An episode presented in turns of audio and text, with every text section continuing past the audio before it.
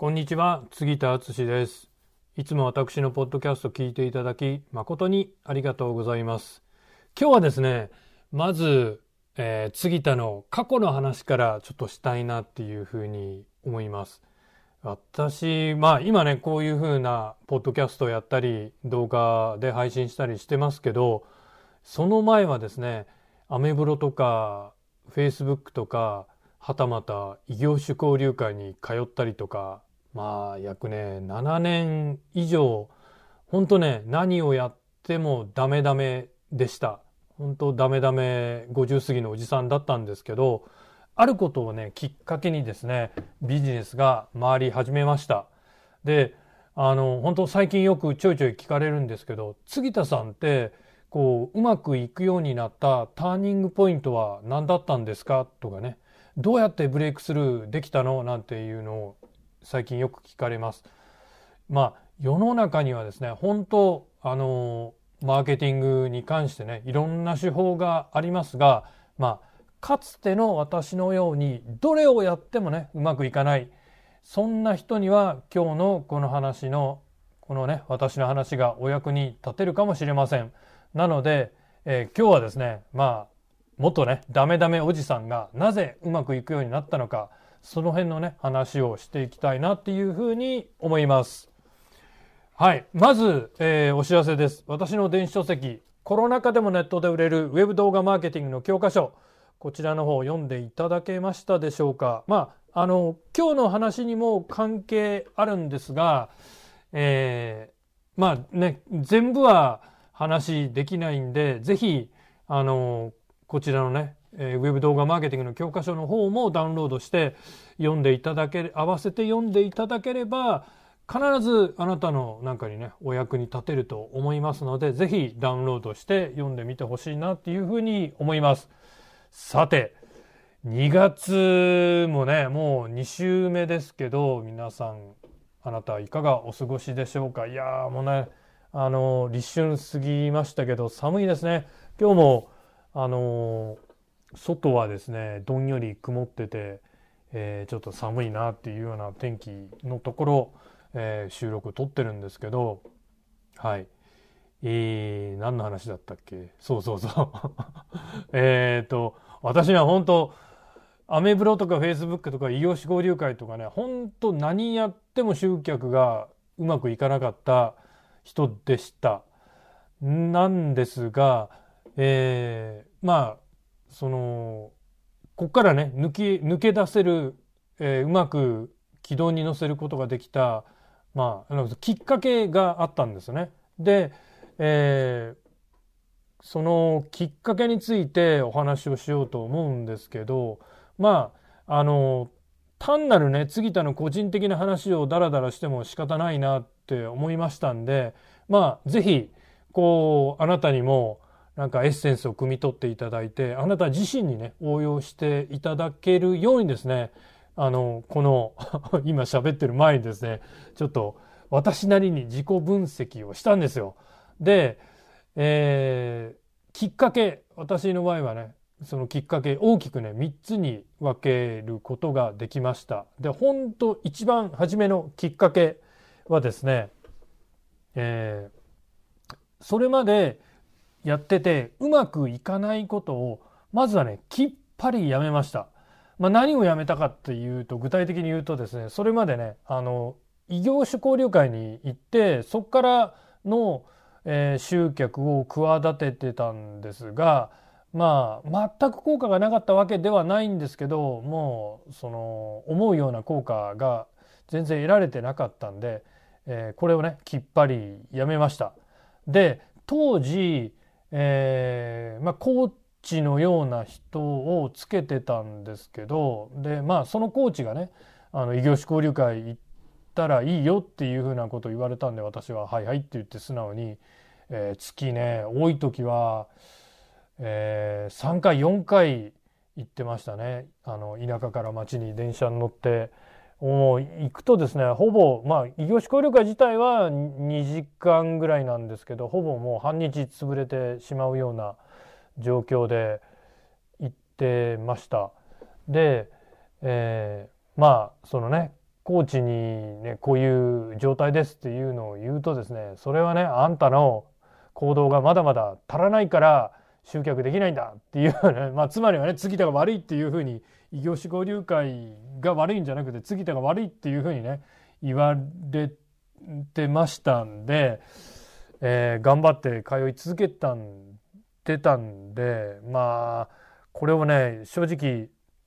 やめ続けてきたことをやめるにも勇気がいりますよね。やっぱりこう人間ってよく言うじゃないですかね。一貫性の法則ってね言いますよね。そのやっぱり続けてきたことを続けるっていう、えー、そういう性質っていうかね人間にはありますけどなのであの経過結果はあんまり出てないとはいえね、もうちょっとやればうまくいくんじゃないかとか、ね、いろんな思いがあってやめるにも勇気がいりましたけどまあでもね自分のコーチにはまだまだ足らない行動があんた足らないのよっていうふうに言われたんですけどまあ自分の中ではもうもうまあもうやりきったっていうね感やりきった感があったのでできっぱりやめました。でも正直ねその後ねやっぱりなんていうかな、まあ、俺ってダメだなとかねなんか敗北感というか無力感に襲われてですねちょっとねなんかメンタルをやられそうになりましたでもでもねまあ今から考えてもねやっぱりそのうんやっぱりうまくいかないことはねもうどっかで見切りをつけるべきだと思うんですよ。でないとあのやどっかでねやめないとおそらくね次のチャンスってねつかめないんですよね。で私の場合はですね結果的にこれを手放したらですね今のマーケティングの先生との出会いっていうのが生まれました。であのだあの2つ目のねあの私の大きなきっかけの2つ目のポイントがねその今のマーケティングの先生との出会いなんですよね。本当これが良かったんですよね。で、えー、ななぜねこの懲りもせずなんですけど私いろんな先生についてきたんですけどあのなぜ今のこのマーケティングの先生にしようかと思ったかというとですねすごい先生のね言ってることが自分にとってはねすごく新しいコンセプトでした。で具体的にはねじゃあどういうことをね、えー、先生が言ってたかっていうと SNS と動画でファンを集めましょうっていうね、えー、いうようなことを言ってました。つまりですね、まあ SNS 動画を活用して、ね、お客様に知ってもらって、好きになってもらって、信用してもらって、ね、商品を買いたいっていうね、状況にまで、えー、持っていくことが、その SNS と動画で可能ですよ。そうすれば、ね、その後のえー、自分の商品の販売にも結びつけられますよっていうようなことを、えー、この先生は言っててなるほどなっていうふうに思ったんですよね。で、え、あとそうそうファンを集める活動がブランディングなんだよっていうことも言ってました。でまあ一般的に日本でブランディングっていうとね何かこうねどっちかというとかっこをつけるとかね、リア充を見せつけるみたいなね。まあ、それも、の含めてのブランディングだとは思うんですけど、だから正直ね、僕、ブランディングっていう言葉のイメージ、あんまりいいイメージをそれまでは持ってなかったんですけど、まあ、あのこの先生との出会いでこういう話を聞いて、えー、私の中でのブランディングのね、言葉のイメージがもうガラッと変わりました。で、これこの先生のねおっしゃることで実はその海外アメリカなんかの海外発のコンセプトでしたしでこの先生ご自身がですね実際にこう実践しておられてで他の生徒さんにも教えている。でその実践しておられる内教えてる内容がですね海外のねトップマーケターたちも実践しているような戦略だったりノウハウだったり手法だったりしたんですよね。だからまあその日本のマーケターたちが言ってるのと似てるようで全然違ったんでそこにあの僕は大きく惹かれました。であの3つ目の私のこう変わるきっかけになったことがですねこのまあ、先生の勧めもあって SNS 動画を始めた SNS 動画マーケティングを始めたこれが本当大きな転機になりました。でまあ今ねなぜなじゃあその動画なのかっていうねまああの若い人であればもう直感的にそれはもう今今の時代は動画でしょうってねこう理解でき理解もされてると思うんですけどまあ私とね同世代の人ってまだなんかねこう動画って言ってもピンとこない人も多いんじゃないかなっていう気がするんでちょっとまあ念のためにお話をしておきますとですねやまあやっぱりもう今今の時代ってやっぱもうね動画でしょって感じですよね。でまあコロナ禍のこともあって私自身本当にあのスマホで YouTube とかそういうね動画を気軽に見るようになりました。それまでねそんな習慣はなかったんですけど今はまあちょっとねあのー、夜ご飯を食べて、えー、一服リラックスタイムの時にちょっと好きなね YouTube を見たりとか、えー、今あのえー、畑作りとか庭作りのことをやってるんでそれの関係の YouTube を見ることが多いんですけどそういうのを見てね、えー、ちょっとえー、息抜きをしたりとかですねまあ昔はねそういうあんまり YouTube はもちろんたまには見てましたけどそんなに毎日毎日は見なかったですけど本当ネット動画を見る時間が自分のことをね振り返っても、えー、増えたなっていうふうに思いますしまあ世間一般的にもねその今やっぱりもうテレビよりもね YouTube とか TikTok とかそういうね動画を見る人が、えー、増えてます。でこれは若い人だけじゃなくてやっぱり話聞くとですね40代50代60代の人もまあちょっと前コロナ禍になる前なんかと比べても、えー、やっぱりそのネットの動画 YouTube とかよく見るようになったよという話は本当よく聞くんでもうやっぱり本当ね、えー、今の時代はやっぱりネットの動画だなっていうふうに思います。で私自身ねその動画マーケティングをやってみた次田の実感感想をちょっとねお話ししておきたいなと思うんですけど、えー、動画ビジュアルってねやっぱりすごい影響力が大きいですよね。で見てくれる人の与えるインパクトが本当に大きいっていうのを実感しています。あとねあの親近感をね持ってもらいやすいですよ。ね、だから何て言うのかなこれこれってねもうアイドルだけじゃなくって僕らねコーチとかコンサルとか講師業やっておられる方とか先生業の人にもあの動画マーケティングってねすごい使えるなっていうふうなのを、えー、私自身実践して感じてますし私が、えー、動画マーケティングを教えてる人もね同じような感想を持ってくれてます。で、えー、あとまあ今度杉田のね顧客お客さん側お客さん側の体験としてちょっと、えー、分かりやすい事例をね出し出そうと思う今日は出しとこうかなと思うんですけどこの話はまだしたことないんで初めてするんですけど、えー、結構あの結構どころか有名な海外のマーケターでですねリッチ・シェフレンってね方がいらっしゃいましてまあ日本でも某出版社から本が出てたりするんで日本でも知ってる人はね割と知ってる、え、有名どころの方なんですけど、え、まあほぼほぼ私と同世代と言ってもいいいい、えー、51か2のね、えー、人ですけどこの人私も随分昔から本では知ってましたしなんかえー、リッチ・シェフレンが出した PDF のレポートとかも読んだことがあったんですけどうんまあなるほどまあまあいいことを言ってるなぐらいでまあそんなにこの人自身のあのまあ興味はなかったんですけどところがですねちょっとあるところでこのリッチ・シェフレンの動画を何回か見たんですよね。でそうしたらですねあこ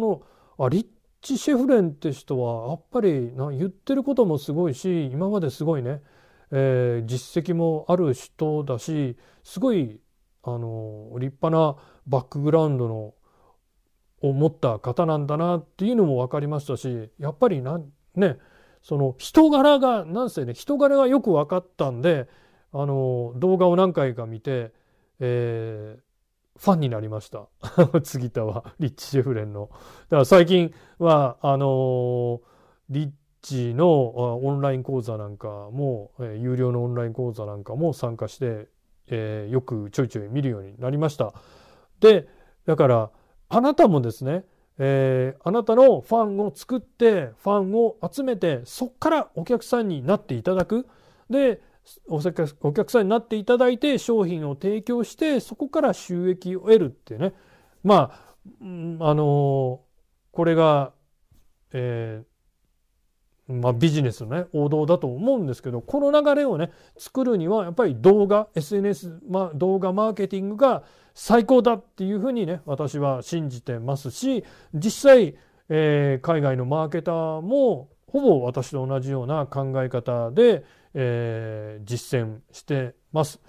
ででもね日本ではねまだまだね、あのー SNS 動画マーケティングやってる人ってね少ないんですよ。その自分がビジネスを YouTuber はちょっと別ですよ。YouTuber とはちょっとビジネスモデルがいつも言いますけどビジネスモデルが違うんで YouTuber は別なんですけど自分の商品サービスを持っててそれを販売するために SNS 動画マーケティングをやるっていうねそういう起業家は日本ではまだまだ少ないんで僕はねもう本当チャンスだと思うんですよ。でもねもういずれはねこういうのをやっぱりだんだん知られてきてやる人も増えてくると思います。そうすると当然えー効果は薄まってきますし先行者利益じゃないですけど今のうちからやって今のうちからやっぱりねファンをコツコツ、えー集めた人が最終的には勝てるんじゃないかなっていうふうに思います。だからこうねやる人ね SNS 動画マーケティングやる人が増えれば爆発的な効果は当然なくなってしまいますしこれってねまあかつてのえーすごいもう十数年前はねメルマガメルマガって言われてたんですよ。あるあるいはねブログブログって言われてた時代があったんですけど、まあ、その頃ね先行者利益でガーッとねお客さんを集めた人で今でもうまくやってらっしゃる方もいますけどまあまあちょちょっとね今今からそのブログに力入れても正直どうかなっていうねところもあるのと同じでまあ動画もそういう運命をたどってしまうんじゃないかなと思うので本当ね今から動画やっとかないとね他の人にファン取られちゃいますよっていうことでございます。ということで、えー今日はですね、まあ、何をやってもダメダメだった50過ぎのねおおじさんを救ったのは SNS 動画マーケティングでしたというお話でございます。で最後にですねあのちょっとまたお知らせをして締めようかなと思いますけど私の電子書籍コロナ禍でもネットで売れるウェブ動画マーケティングの教科書えっ、とこれにですねまあ今日お話ししたようなことプラスじゃあそのねえーファンになってもらったお客さんに対してどういうふうにしていけば、えー収益化できるかっていうところまで、えーこの今日ウェブ動画マーケティングの教科書にはね書いてますので、えーこのお話の続きを聞きたいっていう人はですね 是非ダウンロードして、えー読んで、えー学んでほしいなっていうふうに思います。ではまた杉田でした。ありがとうございます。